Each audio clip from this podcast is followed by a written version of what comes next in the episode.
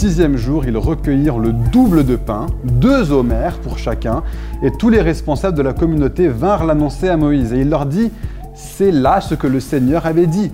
Demain, c'est sabbat, jour de repos consacré au Seigneur.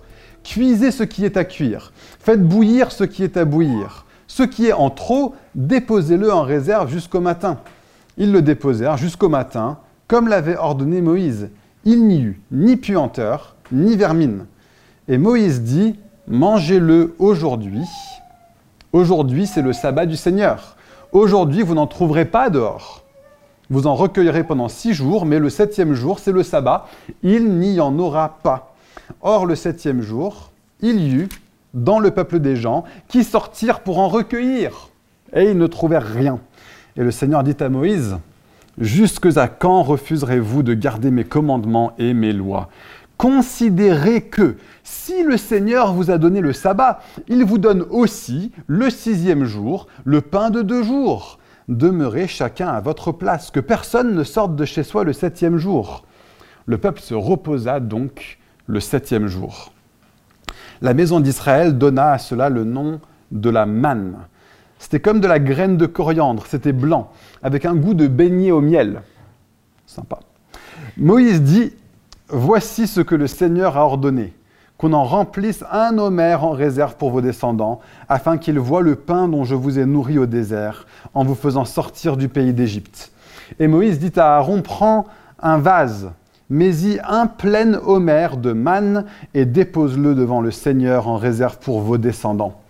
Comme le Seigneur l'avait ordonné à Moïse, Aaron le déposa devant la charte de Dieu en réserve. Les fils d'Israël mangèrent de la manne pendant 40 ans, jusqu'à leur arrivée en pays habité. C'est de la manne qu'ils mangèrent jusqu'à leur arrivée aux confins du pays de Canaan. Euh, ce que Dieu veut nous apprendre à travers ce texte est très simple. Je pourrais le dire en une phrase, je pense qu'on serait tous suffisamment convaincus et je pourrais arrêter mon message et tout le monde dirait merci Seigneur. Euh, le message est celui-ci, Dieu est un Dieu qui pourvoit. Amen. Si j'étais ce type de prédicateur-là, je demanderais à chacun de dire à son voisin, Dieu est un Dieu qui pourvoit. Vous avez de la chance, je ne suis pas ce type de prédicateur. Euh, je ne vais pas vous, euh, vous faire subir ce genre de choses. Mais Dieu est un Dieu qui pourvoit. Le message est tellement simple, le message est tellement évident. Je vais quand même prendre le temps de l'exposer parce que je pense qu'il y a moyen qu'on l'explore, qu'on en devienne intimement convaincu à la fois au niveau intellectuel et puis au niveau émotionnel et au niveau de notre volonté. Que ce soit quelque chose où on se dise, mais finalement, c'est logique que Dieu est un Dieu qui pourvoit. Il y a des personnes qui fonctionnent comme ça, qui ont besoin que leur logique soit satisfaite quand on parle des choses de Dieu, et c'est OK, tant qu'on s'en arrête pas à ça. Il y a des personnes qui ont besoin de sentir émotionnellement que cette chose est vraie et digne qu'on vive nos vies selon cette chose, et c'est très bien, tant qu'on ne s'arrête pas à ça et qu'on inclut aussi d'autres choses.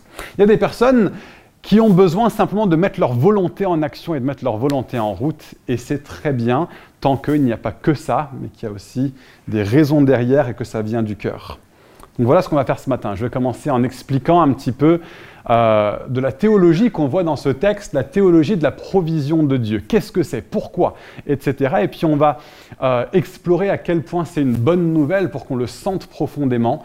Et je vais finir avec des témoignages de ma vie personnelle qui peuvent vous aider à vous aussi mettre votre volonté en action pour que nous puissions vivre des vies de personnes qui s'appuient sur le Dieu qui pourvoit.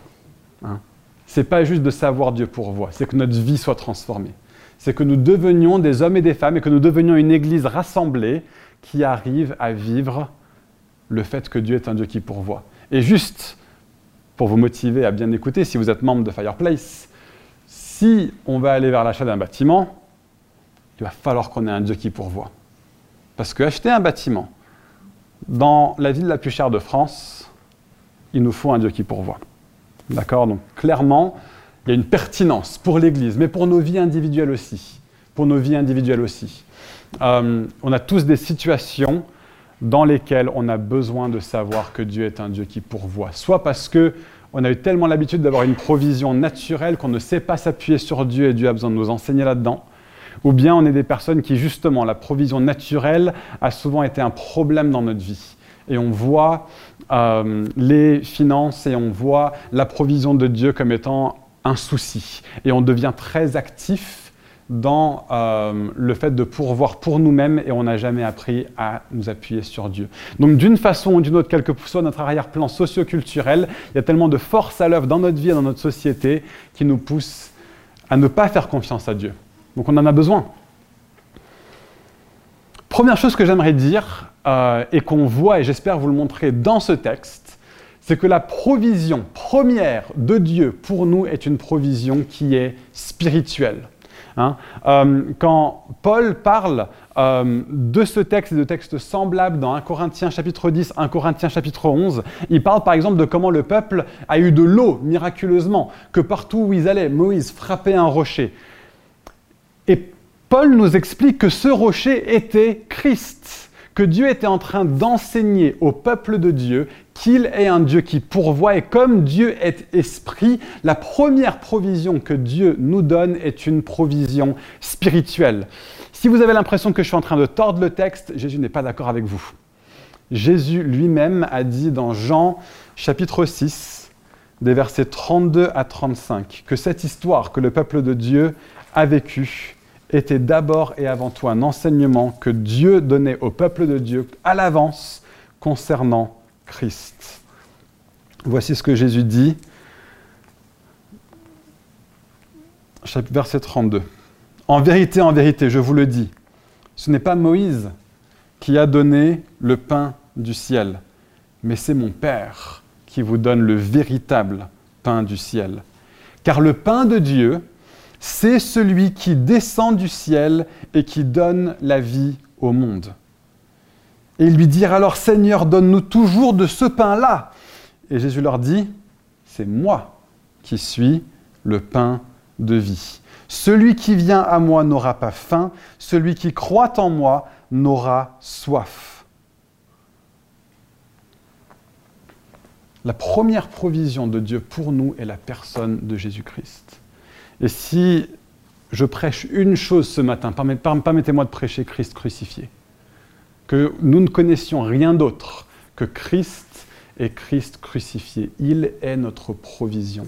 Hein, quand on a chanté ce matin, hein, merci d'avoir mis l'accent dessus, Déborah, il nous attend les bras ouverts. Hein. La raison pour laquelle Dieu nous attend les bras grands ouverts, c'est que à la croix, son Fils a été cloué pour nos Et peut-être que ce matin, tu ne connais pas le Seigneur. Peut-être que ce matin, tu n'as jamais fait une démarche personnelle pour connaître Dieu et pour t'approcher de lui peut-être que tu te dis que c'est normal, que tu devrais pouvoir t'approcher de lui, venir à l'église, mais la Bible nous enseigne qu'il y a un grand problème par rapport à notre relation avec Dieu. C'est que nous avons tous péché. Nous avons tous commis des erreurs qui enfreignent la loi de Dieu et qui offensent la sainteté de Dieu. On l'a chanté ce matin. Il est saint et il est saint. Il vit dans une lumière qui est inapprochable pour le commun des mortels. Mais Jésus n'est pas le commun des mortels. Jésus est celui qui est saint. Et sa sainteté que Dieu a envoyée du ciel sur la terre pour nous nous accorde sa sainteté. En lui, nous avons la rédemption de nos péchés. En lui, toutes nos fautes sont couvertes par sa mort. Ce que nous méritions, il l'a fait à notre place pour que nous puissions avoir la communion avec Dieu dont lui jouit et dont lui bénéficie. C'est ça la première provision de Dieu. Et avec ça, nous avons tout ce dont nous avons besoin le plus profondément. Et pour certaines personnes ce matin, c'est ça que vous avez besoin d'entendre. Que votre vie est excessivement matérielle, que vos soucis sont excessivement matériels, que vos focalisations sont excessivement matérielles. Mais ce que ce texte nous enseigne ce matin, c'est qu'il y a assez et Dieu pourvoit. Et la première chose qui pourvoit pour nous, c'est sa propre présence. C'est sa propre présence, c'est lui-même. Et si nous avons Jésus, nous n'avons besoin, en dernière analyse, de rien d'autre, parce que c'est en lui que se trouve la vie, c'est en lui que se trouve la vie en abondance, maintenant avant la mort, et c'est en lui que se trouve la vie éternelle au-delà du tombeau. Peut-être des personnes ici ce matin qui ont peur de l'avenir, peut-être des personnes qui sont ici ce matin qui ont peur de la mort. Dieu pourvoit pour vous, et il a déjà pourvu pour vous. Il est le Dieu qui envoie le pain depuis le ciel pour que nous puissions avoir suffisamment, même pour la vie éternelle. Première façon dont Dieu pourvoit. une, question qu'on pourrait se poser quand on parle du Dieu qui pourvoit, on pourrait se dire, mais est-ce que ce n'est pas excessivement utilitariste? Est-ce que finalement on n'est pas juste en train de prêcher un christianisme de consumérisme hein? Euh, Un christianisme qui dit Dieu va pourvoir à tous tes besoins et ça donne une bonne raison d'être chrétien. Est-ce que ce n'est pas juste faire de Dieu notre majordome? Est-ce que ce n'est pas juste faire de Dieu quelqu'un qui est là pour répondre à tous nos services? Et finalement, dans l'histoire, c'est nous le maître et c'est Dieu qui sert. Il y a des gens qui pourraient voir ça comme ça. J'aimerais vous montrer que ce n'est pas le cas. Ce texte lui-même nous dit que c'est la gloire de Dieu de pourvoir pour son peuple. Hein, vous voyez euh, ce, passage au verset 6 où Moïse et Aaron disent ce soir, vous connaîtrez que c'est le Seigneur qui vous a fait sortir d'Égypte. Le matin, vous verrez la gloire du Seigneur. Et ensuite, le texte explique ce qu'il voulait dire quand il disait que les gens vont voir la gloire du Seigneur. Très pratiquement, c'est qu'ils vont voir la provision de Dieu. Le fait que Dieu est un Dieu qui pourvoit magnifie Dieu comme étant celui qui est capable pour ceux qui ne le sont pas. Que Dieu est puissant pour ceux qui sont faibles. Que Dieu est rempli d'une plénitude tellement débordante qu'elle est suffisante pour ceux qui sont vides. C'est ça que nous enseigne la provision de Dieu. C'est que je suis vide et je n'ai pas le nécessaire. Et j'ai besoin de Dieu. Dieu, lui, est suffisant. Dieu, lui, est capable. Dieu, lui, et puissant. La doctrine de la provision de Dieu nous enseigne la puissance de Dieu, nous démontre la gloire de Dieu. Et une fois de plus, la croix est le lieu où Dieu le montre de la façon la plus extraordinaire. Nous avions tous besoin d'un sauveur, et Dieu l'a été pour nous. La vie chrétienne tout entière pourrait se résumer à ça, apprendre à reconnaître notre faiblesse et à dépendre entièrement de la puissance de Dieu. Toute la vie chrétienne pourrait être résumée là-dedans. Hein, l'humilité est une vertu chrétienne absolument fondamentale, parce que c'est dans l'humilité qu'on commence notre marche avec Dieu, et c'est un apprentissage de l'humilité par lequel on continue notre relation avec Dieu. Dieu veut nous apprendre à tous à reconnaître notre humanité, à reconnaître notre faillibilité, et en reconnaissant notre faillibilité, à ne pas tomber dans le désespoir, mais à nous appuyer sur celui qui est puissant, à dire Dieu est mon rocher, un appui qui est sûr et qui est solide. Je, peux m'appuyer sur lui. Je sais qu'il y aura toujours assez pour les choses que Dieu demande de moi. Pas à cause de moi, mais à cause de lui. Dieu est un Dieu qui pourvoit. Et, ça, ça demande une réformation de notre cœur. Et peut-être que ce matin, c'est de ça dont vous avez besoin. De reconnaître une fois de plus, peut-être pour la première fois, je ne suis pas suffisant, mais Dieu est suffisamment suffisant pour tout ce dont j'ai besoin. Donc ce n'est pas de l'utilitarisme, au contraire. Ça nous conduit à glorifier Dieu plus, parce que ça le magnifie. Et ça nous place, nous, à notre place qui est appropriée et qui est juste. Nous sommes des enfants. Et des enfants demandent des choses à leurs parents. Une autre chose que je voulais montrer dans ce texte est un principe qui est assez récurrent dans la façon dont Dieu pourvoit, et c'est assez intéressant de le regarder, c'est que en général, et très souvent, j'en fais pas une règle générale, mais en général, très souvent, pas de façon absolue, Dieu ne pourvoit pas deux ou trois étapes en avance. En règle générale, et on le voit tellement, tellement souvent dans les Écritures, Dieu pourvoit suffisamment pour la prochaine étape pour le prochain pas. Et souvent, Dieu va nous montrer quelle est la prochaine étape, quel est le prochain pas. Et on vit dans un monde où euh, on nous demande d'avoir toutes nos assurances et toutes nos garanties, et de ne jamais faire quelque chose si on, ne voit pas, si on n'a pas une visibilité longtemps à l'avance. Dieu, très souvent, lorsque lui pourvoit, il le fait une étape de plus, et on le voit illustré de façon extraordinaire au niveau de la manne je te donne pour le jour suivant. Pas pour deux jours plus tard. Et tellement souvent, on peut essayer d'avoir nos garanties et nos assurances et dire à Dieu, euh, écoute, merci, mais je vois qu'il y a suffisamment pour deux jours de plus. Et donc je vais prendre pour deux jours de plus. Et Dieu, il dit, non, non, non, c'est pas ça la provision que j'ai pour toi. La provision que j'ai pour toi, c'est pour la prochaine étape et c'est pour le prochain pas. Et c'est une, façon dont Dieu se sert de sa provision pour nous enseigner. Il est largement assez puissant, assez riche, assez rempli de tout ce qui est nécessaire à notre vie pour nous donner suffisamment en un seul coup pour nous tenir jusqu'à la fin de notre vie. Il, est capable de ça. Mais lorsque Dieu pourvoit, ce qui l'intéresse plus encore que de nous apporter la provision, c'est de nous enseigner à être des enfants qui s'appuient sur lui. Et donc très souvent, pas tout le temps, mais très souvent, Dieu pourvoit assez pour le prochain. Alors, ça nous pose la question, est-ce que par exemple des choses comme épargner, c'est mal dans ces cas-là? Alors non, je pense qu'il faut avoir un équilibre euh, sur ces choses. Non, mais tout dépend du cœur et de la visée avec laquelle on épargne ou on économise ou on met de côté, appelez-le ce que vous voulez, toute cette façon de euh, prévoir avec sagesse et avec discernement pour le lendemain et le surlendemain et même pour la génération suivante. Tout dépend du cœur et de la visée de ça. Donc il y a plusieurs exemples dans la Bible où des gens épargnent et des gens mettent de côté et où Dieu condamne ça et où Dieu dit non, pas ok, je suis pas d'accord avec ça. Et il y a d'autres fois où euh, justement Dieu recommande qu'on épargne, qu'on mette de côté, qu'on utilise de la sagesse dans la gestion de nos ressources. Ça peut être nos ressources en termes de temps, d'énergie, d'argent, peu importe. Donc par exemple, Luc chapitre 12, des versets 15 à 21, Jésus raconte une histoire sur un monsieur qui a épargné de la bonne manière, euh, de la mauvaise manière, pardon. Luc chapitre 12, des versets 15 à 21. il leur dit une parabole. Il y avait un homme riche dont la terre avait bien rapporté. Et attendez, juste le verset 15 est important quand même. Avant de raconter l'histoire, Jésus dit Attention, gardez-vous de toute avidité. Ce n'est pas du fait qu'un homme est riche qu'il a sa vie garantie par ses biens. Et il leur dit une parabole. Il y avait un homme riche dont la terre avait bien rapporté. Il se demandait Que vais-je faire? Car je n'ai pas euh, je n'ai pas où rassembler ma récolte. Puis il se dit, voici ce que je vais faire. Je vais démolir mes greniers, j'en bâtirai des plus grands, et j'y rassemblerai tout mon blé et mes biens.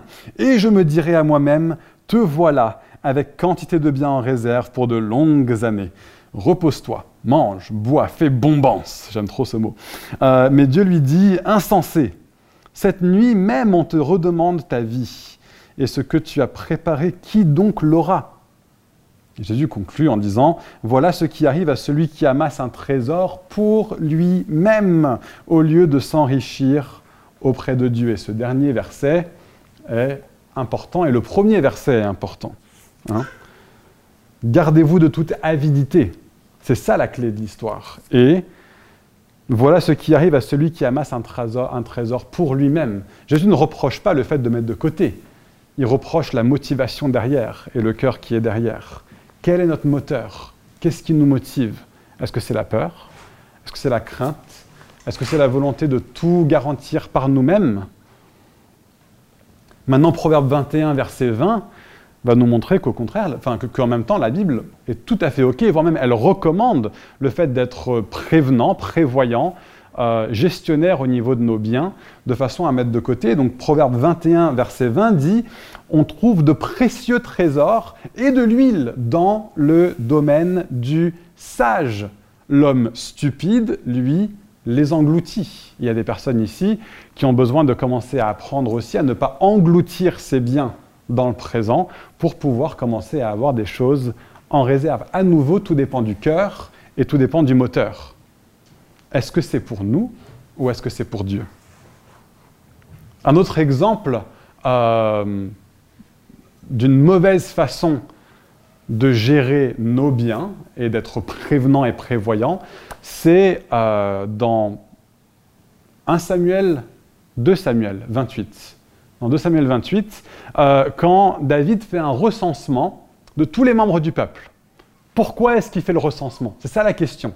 Et Dieu, il vient, il, il, lamine David, il lui dit, mais tu n'as rien compris. La raison pour laquelle David faisait un recensement, c'est pour savoir si lui avait assez pour aller en guerre. C'était pour lui, c'était pour se rassurer lui. Alors que Dieu lui avait montré encore et encore et encore et encore et encore qu'il pouvait compter sur Dieu. Et que la seule chose qui comptait dans les victoires de David, c'était est-ce que Dieu est pour ou est-ce que Dieu est contre? Est-ce que Dieu est avec moi? Est-ce que c'est de Dieu ou est-ce que ça l'est pas? Si ça l'est pas, ça va se planter. Si ça l'est, eh ben, je peux compter sur Dieu. Le fils de David, lui aussi, fait un recensement. son recensement à lui est tout à fait accepté par Dieu, tout à fait honoré par Dieu.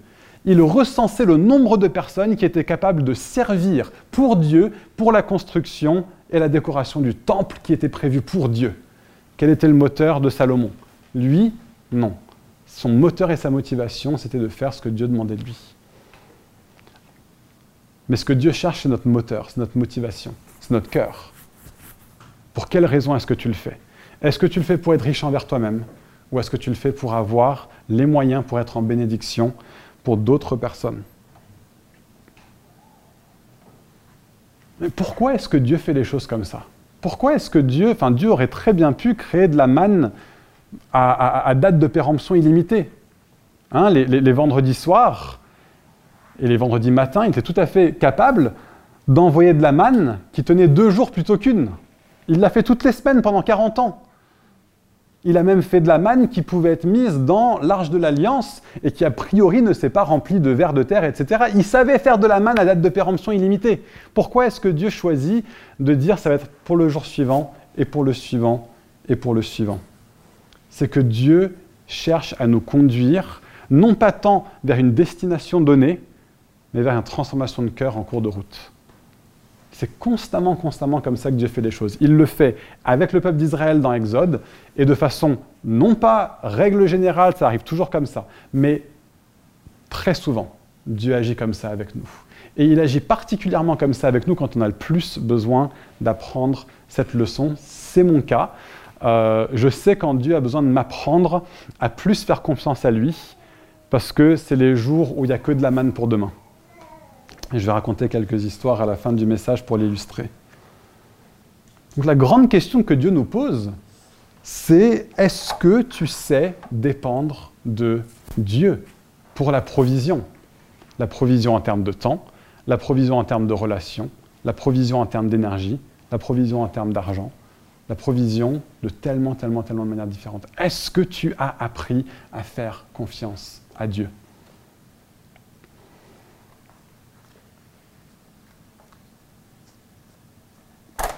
Donc on va passer à la partie un peu plus pratique. Parce que dépendre de Dieu pour ses finances, par exemple, et je pense que pendant le reste du message, je vais principalement me concentrer sur les finances. C'est un sujet sur lequel Jésus a énormément enseigné, parce que, en gros, c'est le nerf de la guerre dans notre vie. C'est un endroit qui est très très bon pour appuyer sur tous les boutons de notre cœur où il y a besoin d'appuyer. Euh, et je pense que c'est pour ça que Jésus a tellement enseigné dessus. Euh, et, encore et encore et encore, l'objectif de Jésus à travers ses enseignements sur les finances concerne le fait de transformer les gens plus que tout le reste. Un exemple très pratique, très concret de ça, euh, c'est qu'il y a une fois, par exemple, où euh, Dieu a demandé à Pierre de payer l'impôt. Il n'était pas tant intéressé par le fait de vider le compte en banque de Pierre il était intéressé par le fait d'enseigner à Pierre la confiance au niveau des finances. Donc cette fois-là, il n'a pas dit à Pierre, va prendre une pièce qui est à toi. Il lui a dit, va à la pêche, pêche un poisson, tu vas trouver un denier dedans, avec ça tu vas payer l'impôt.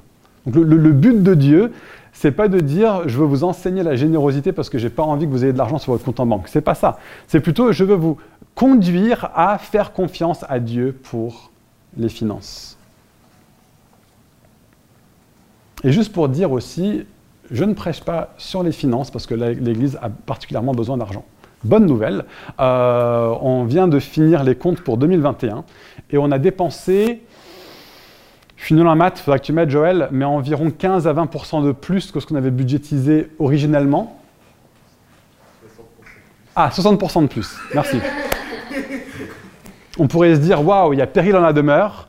Euh, c'est pour ça que Nathan enseigne sur l'argent, absolument pas. Merci Seigneur et merci à chacun des membres qui est vraiment fidèle là-dedans. Euh, on avait, en finalisant les comptes, euh, sur un budget qui était assez largement plus, enfin, des dépenses qui étaient largement plus que ce qu'on avait budgétisé originellement, plus 300, c'est ça? Euros au total sur les comptes de toute l'année? On a 1000 au-dessus. 1000 au-dessus. Merci Seigneur. Et c'est le meilleur moment pour enseigner sur l'argent quand l'Église n'en a pas besoin. Quand l'Église n'est pas en train de se dire mince, euh, on est au fond du trou, il va falloir que... Non, je ne suis pas en train de prêcher ce que je prêche pour mettre de la pression. D'une part, c'est dire illustration, Dieu pourvoit. Dieu a demandé des choses de nous cette année qui n'étaient pas prévues à la base. Le fait qu'on doive développer une relation avec John Le Toc et que les circonstances faisaient que pour ça, il ne pouvait pas venir lui. On a dû emmener trois d'entre nous, Kevin, David et moi, pour aller à Guernesey passer la semaine là-bas. Il fallait qu'on le fasse. C'était pas peu cher. Dieu a pourvu. Il a fallu qu'on, euh, il a fallu. On a senti que c'était la bonne chose de commencer à former plusieurs personnes en relation d'aide. Et on voulait que l'Église puisse payer pour ça parce qu'on sent que c'est dans l'Église, c'est l'Église qui va en bénéficier.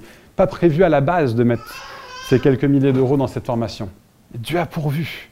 Dieu a pourvu. Il a, demandé des choses de nous qui allaient au-delà de ce qu'on avait prévu à la base. Et Dieu a pourvu nous. Merci Seigneur et gloire à Dieu. C'est une illustration de ce que je suis en train de dire. Hein. Et c'est bon d'enseigner sur l'argent dans un moment où on n'en a pas besoin. Je ne suis pas en train de dire, hé les gars, il va falloir qu'on fasse un effort. Je suis en train de dire, Dieu pourvoit et ça nous permet d'entrer peut-être même toujours plus là-dedans. Mais donc dépendre de Dieu pour ses finances, ça c'est juste une, parenthèse.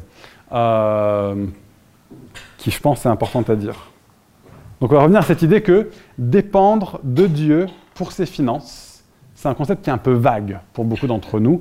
C'est particulièrement vague pour nous euh, à l'époque, à, l'ère du CDI, à l'ère du RSA, à l'ère du SMIC et de toutes les avancées sociales desquelles on a bénéficié. Ce n'est pas un commentaire politique. Euh, mais à quoi ça ressemble en pratique Aujourd'hui, hein, de euh, faire confiance à Dieu pour ses finances? Dans une ère où, merci Seigneur, on vit dans un état où il y a beaucoup de provisions pour beaucoup de personnes, selon les besoins de beaucoup de personnes. À quoi ça ressemble pour nous, le peuple de Dieu, de dépendre de Dieu au niveau des finances? Ce à quoi ça ressemble, c'est l'utilisation de nos ressources pour obéir à Dieu de façon totale et sans hésitation, même quand il semble qu'il n'y a pas assez. C'est ça que Dieu cherche à produire en nous. C'est de faire de nous des hommes et des femmes qui savons utiliser nos ressources de façon intentionnelle, de façon choisie, de façon décidée, pour obéir à Dieu. Qu'est-ce que Dieu demande de vous au niveau de vos finances? Une autre parenthèse, à Fireplace, on n'enseigne pas la dîme. C'est un principe de la loi de l'Ancien Testament et nous ne sommes plus sous la loi mais sous la grâce. L'Ancien Testament est un pédagogue pour enseigner au peuple de Dieu une voie à suivre, mais on n'est pas tenu stricto sensu de coller à cette loi-là. C'est un bon principe, c'est un bon ordre général et si vous voulez commencer à vivre une vie qui entre dans une démarche de véritable générosité, c'est une bonne manière de commencer. Euh, mais Dieu n'est pas là en train de regarder le plus ou le moins, est-ce que c'est avant les impôts, après les impôts, salaire net, salaire brut? Ce n'est pas la question. Hein. Faites simplement ce que Dieu demande de vous à travers sa parole et à travers son esprit au niveau de vos finances. C'est ça que Dieu veut nous enseigner. L'utilisation de nos ressources pour obéir à Dieu de façon totale et sans hésitation, même quand il semble qu'il n'y a pas assez. Est-ce que vous pouvez dire que c'est le cas dans votre vie aujourd'hui? Et ça passe par le fait de donner fidèlement à l'Église, bien sûr. Ça passe par le fait de donner généreusement à ceux qui sont dans le besoin dans votre entourage, chrétien, pas chrétien. Il peut y avoir beaucoup de situations dans lesquelles on pourrait, soit en tant qu'Église, ou bien vous pourrez être appelé à ça dans d'autres contextes totalement, des ONG, etc., un appel aux dons pour des personnes qui en ont besoin dans des situations de guerre, des situations de famine, des situations de pandémie. Nous sommes dans un pays avec beaucoup, beaucoup de ressources financières et nous avons une possibilité de bénir, avec ce qui peut sembler peu pour nous, des personnes qui, ont beaucoup, beaucoup, beaucoup moins dans d'autres endroits du monde. Donc donner fidèlement à l'Église, donner généreusement à ceux qui sont dans le besoin. Et pourquoi pas aussi, si c'est une possibilité pour vous et si Dieu vous parle là-dessus, c'est quelque chose que Rebecca et moi, on a commencé à mettre en pratique dans notre vie, c'est mettre de l'argent de côté pour avoir ce qu'on appelle notre fonds de générosité.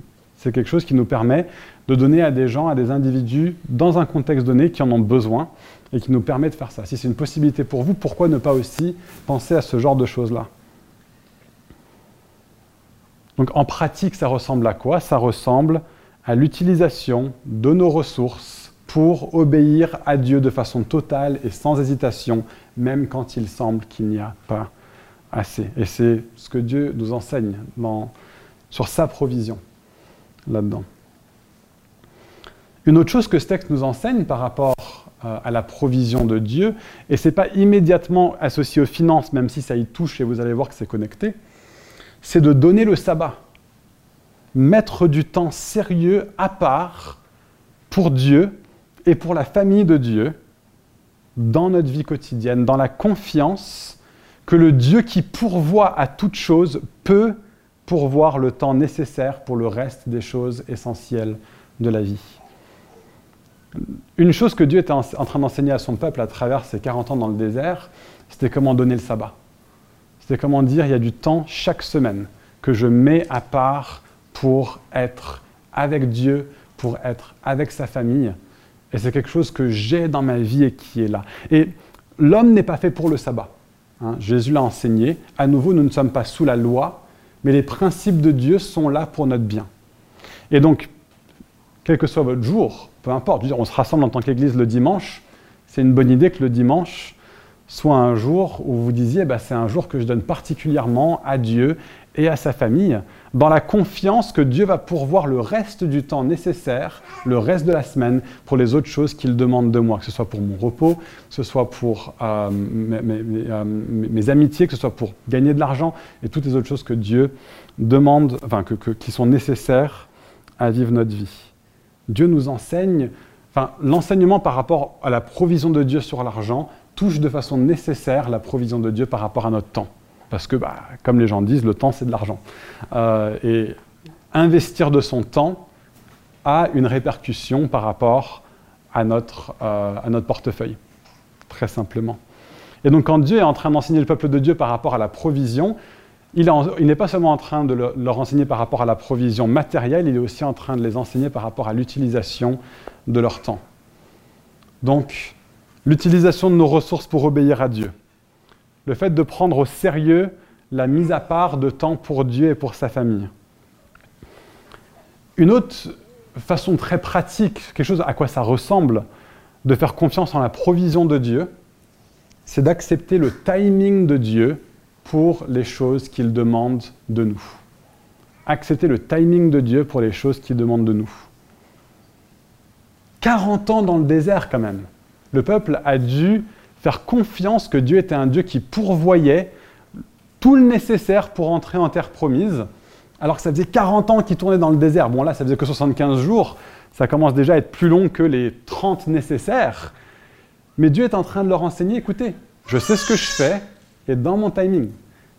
Et je le fais à ma manière. Et je le fais quand je veux. Je suis le Dieu qui pourvoit.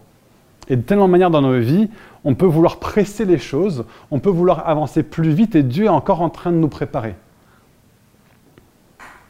On voit ça avec David euh, aussi dans le livre de 1 et 2 Samuel et la construction d'un temple pour Dieu. Il avait l'impression que Dieu lui a demandé de faire quelque chose, construire un temple pour Dieu. Et Dieu lui a dit, bah, attends, et puis attends, et puis attends encore un petit peu. Et à la fin, il lui a dit, finalement, c'est même pas toi qui le feras mais tu auras préparé des choses pour que la génération suivante entre dedans. Ça aussi, c'est la provision de Dieu. Et vivre dans la provision de Dieu, c'est savoir accepter ça aussi. Que Dieu est le Dieu qui pourvoit. Que Dieu est le Dieu qui s'assure que son œuvre sera faite. Une dernière façon dont on peut chercher à pourvoir pour nous-mêmes et pas faire confiance en la provision de Dieu, ça peut être au niveau de nos relations. Peut-être qu'il y a des personnes ici, vous êtes en train de considérer une relation amoureuse qui est déséquilibrée par rapport à ce que Dieu demande de vous. Peut-être une personne qui n'a pas Dieu en priorité dans sa vie. Et on peut chercher à dire, mais je veux assurer mon propre bonheur affectif et émotif par moi-même. Ayez confiance que Dieu peut pourvoir à tous vos besoins émotifs et affectifs. Qu'il est celui qui peut le faire. Il est celui qui peut garantir ça. Et Dieu en est capable. Et pour certaines personnes, ça passera même pas par le fait de trouver le mari ou la femme parfaite.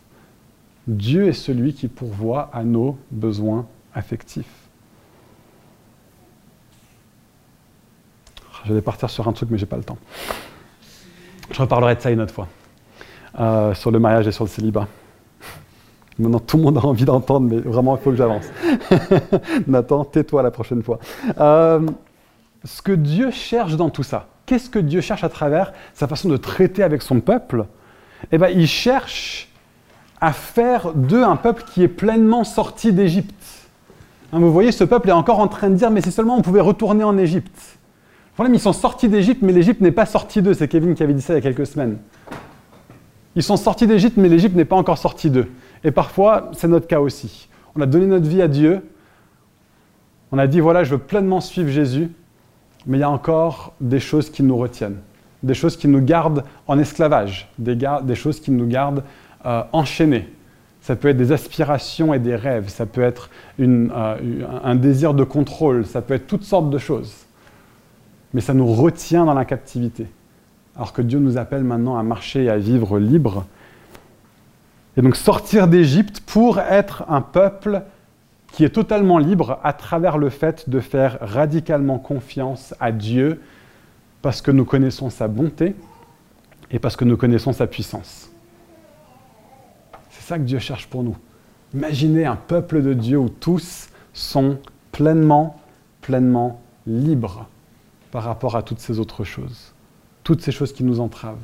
Et Dieu nous conduit dans notre vie et nous travaille dans notre vie pour nous conduire là, aucun d'entre nous n'y arrivera parfaitement au cours de notre vie. Mais Dieu veut nous, nous emmener tous à grandir là-dedans. À grandir dans cette nouvelle identité qui est la nôtre, d'être des fils et des filles de notre Père dans les cieux, qui est profondément bon et qui est absolument puissant. Et donc, dernière question, est-ce que ça marche vraiment? Parce que c'est bien beau de voir une histoire dans un texte, dans une partie de la Bible, et en faire des principes généraux. Euh, est-ce qu'en 2022, ça marche toujours? Je vais vous raconter deux histoires de ma vie. Je vais essayer de faire aussi court que possible, parce que le temps avance. Euh, la première histoire, c'est que à un moment donné de notre vie, je suis devenu assez convaincu que Dieu me demandait de m'engager dans une association qui s'appelle Jeunesse pour Christ. Alors, certains ont déjà entendu ces histoires. Euh, je, m'excuse pour ça, mais je les raconte environ tous les 2-3 ans. Euh, et j'en aurai peut-être, j'espère, de nouvelles à raconter euh, alors qu'on avance. Mais c'est des moments clés, des moments phares dans une vie. Et, je les raconte, c'est mon témoignage, c'est ce que Dieu fait dans ma vie pour l'illustrer. Mais c'est pas pour dire ah ouais génial, on est une église où Dieu fait des grandes choses. Non, ça ne s'est pas passé au niveau de l'église, c'est juste mon expérience et je le raconte juste pour vous dire il y a encore des choses comme ça qui se passent aujourd'hui. Éveillez votre foi, pour que chacun d'entre nous le vivions de notre côté. Donc, euh, il y a environ dix ans, j'étais, euh, donc on était devenus convaincus, Rebecca et moi, euh, que je devais m'engager comme un missionnaire au sein d'une association qui s'appelle Jeunesse pour Christ. Le fonctionnement à Jeunesse pour Christ, c'est trouve ton soutien et si tu trouves assez d'argent pour vivre mensuellement, tu peux bosser pour nous. et donc c'est super pour travailler la confiance en Dieu. Sauf que au début c'était facile parce que Rebecca travaillait et avait un super salaire, assez pour vivre, pas de soucis. Le seul truc, c'est qu'on avait une autre conviction dans notre vie, c'était qu'au moment où on avait des nouveau-nés, entre le moment de leur naissance et au moins l'arrivée en maternelle, on voulait que euh, un des parents, mais surtout Rebecca, puisse être à la maison pour s'occuper des enfants et pour pouvoir un bon contexte pour eux dans leurs premières, premières années de vie. C'est quelque chose que Dieu nous a mis à cœur pour nous. Et euh, c'est là que c'est devenu un problème parce que euh, bah, Rebecca est tombée enceinte. Et merci Seigneur, gloire à Dieu, mais en même temps, gloops. Euh, parce que comment est-ce qu'on va réussir à survivre? Euh, Notre euh, prêt immobilier était à environ 1200 par mois. Mon revenu avec JPC, j'avais réussi à lever environ 635 euros de soutien. Donc ça, c'est juste pour le loyer. Hein. Et après, il y a les charges, et après, il y a la nourriture, et on espère des vêtements, des loisirs, un petit peu, vivre un minimum dignement. 635 euros par mois. Seigneur, comment on fait? Et donc, le moment arrive, euh, Rebecca accouche, et euh, merci Seigneur, on aime notre fille, mais purée, comment est-ce qu'on va faire au niveau des finances? Et euh, je commence à me dire, il va falloir que j'arrête JPC, mais c'est pas normal Seigneur, parce que je croyais vraiment que c'était ce que tu m'as demandé de faire. et vraiment, on était à une ou deux semaines, on s'était fixé une date butoir, s'il n'y avait pas quelque chose qui changeait, bah, j'allais commencer à trouver un boulot alimentaire et puis, euh, beaucoup des choses que je faisais pour JPC devraient s'arrêter. Et là, on reçoit un courrier de la part des anciens employeurs de Rebecca en lui disant, en gros, euh, tu as droit à un package de départ de choses que tu avais cotisées euh, et qui équivaut à Ah, je veux dire la somme, c'est pas grave, 18 000 euros. Et donc, bah, pour nous, c'était largement assez pour survivre pendant un bon nombre de mois. Et euh, donc, on continue comme ça, une année environ. Je n'ai plus les dates exactement en tête, mais c'était environ une année. Et euh, donc, bah, Dieu a pourvu. Dieu a pourvu pour ça, mais il nous a conduits jusqu'à la dernière semaine ou deux semaines avant qu'on doive prendre une décision pour dire non, vous inquiétez pas, les amis, j'ai tout ce qu'il faut. et puis, bah, on arrive à la fin de ces années. Euh, de, cette année. Et puis, bah, les 18 000 commencent petit à petit, à petit, à petit, à, euh, baisser sur le compte en banque et on commence à se dire, mince, il va peut-être falloir que je commence à trouver un boulot. Euh, et puis là, bon, au milieu d'une mauvaise nouvelle, c'est-à-dire que mon grand-père a contracté Alzheimer. Et mon grand-père contracte Alzheimer et donc ses conseillers financiers vont le voir pour mettre ses finances en règle et pour commencer à mettre en place une tutelle parce qu'il n'allait plus pouvoir gérer ses finances lui-même. Et en regardant les finances de mon grand-père, ils sont tombés sur quelque chose euh, que ma grand-mère avait mis de côté 14 ans plus tôt. Enfin, non, elle avait mis en place bien longtemps avant, mais 14 ans plus tôt, elle était décédée. Et au moment de son décès, personne n'avait trouvé le fait que pour chacun des petits-enfants, ils avaient mis de côté 35 000 euros. Et Dieu a dit, voilà, je vous pourvois pour la suite. Et ces finances nous ont tenus tout du long de notre, euh, du temps où Dieu nous demandait d'être impliqués à Jeunesse pour Christ. Et puis, j'étais juste en train de poser la question, est-ce que je rempile pour un nouveau mandat à Jeunesse pour Christ ou bien euh, est-ce que je donne plus de temps à l'église dans laquelle j'étais à l'époque? Et là, il y a David Holden, le responsable de Newground, qui m'appelle et puis qui me dit, voilà, euh, je veux te proposer un stage rémunéré en Angleterre pour l'année prochaine. Est-ce que ça te parle? Oui, ça me parle. Et d'un seul coup, ce moment où on devait vraiment faire confiance à Dieu pour la provision de façon immédiate s'est arrêté et on a pu avoir un fonctionnement plus normal. Et Dieu a continué à pourvoir d'autres manières et de façon plus stable. Mais Dieu a été fidèle là-dedans. Mais ce côté de je te donne assez pour le lendemain et tu vas devoir faire confiance que demain il y a assez, on l'a vécu deux fois dans cette période-là. Arriver tout, tout, tout au bout de ses finances, il va falloir que Dieu fasse quelque chose. Et Dieu a fait quelque chose pour qu'on puisse continuer à faire les choses qu'il me demandait de faire. La deuxième histoire, c'est que euh, alors qu'on était impliqué dans cette église qui se réunit dans le centre de Paris, euh, nous on habitait en banlieue de façon très éloignée. Et à un moment donné, on reçoit deux paroles prophétiques à un mois d'écart qui concernent le fait de déménager dans le centre même de Paris. On en voyait tout le sens, on avait cette envie aussi. Euh, et on se dit, bah voilà, il va falloir qu'on déménage dans le centre de Paris. on a trois enfants, on a une maison, ok, on met la maison en vente. Et pendant un an, la maison ne vend pas. Il y a des gens qui visitent, pas de deuxième visite. Et euh, au bout de 9 ou 10 mois, on commence à se poser la question avec Rebecca, mais comment ça se fait, Seigneur? Tu as dit que tu allais tout pourvoir pour qu'on puisse déménager dans Paris. Clairement, c'était dit dans la parole prophétique. Et puis c'est logique depuis la parole de Dieu que quand Dieu nous demande de faire quelque chose, il pourvoit pour ce qu'il demande. Dieu donne à la mesure de ce qu'il ordonne. Et euh, on avait cette conviction-là, mais on s'est dit, mais on n'a pas vendu la maison, on ne peut pas déménager dans Paris.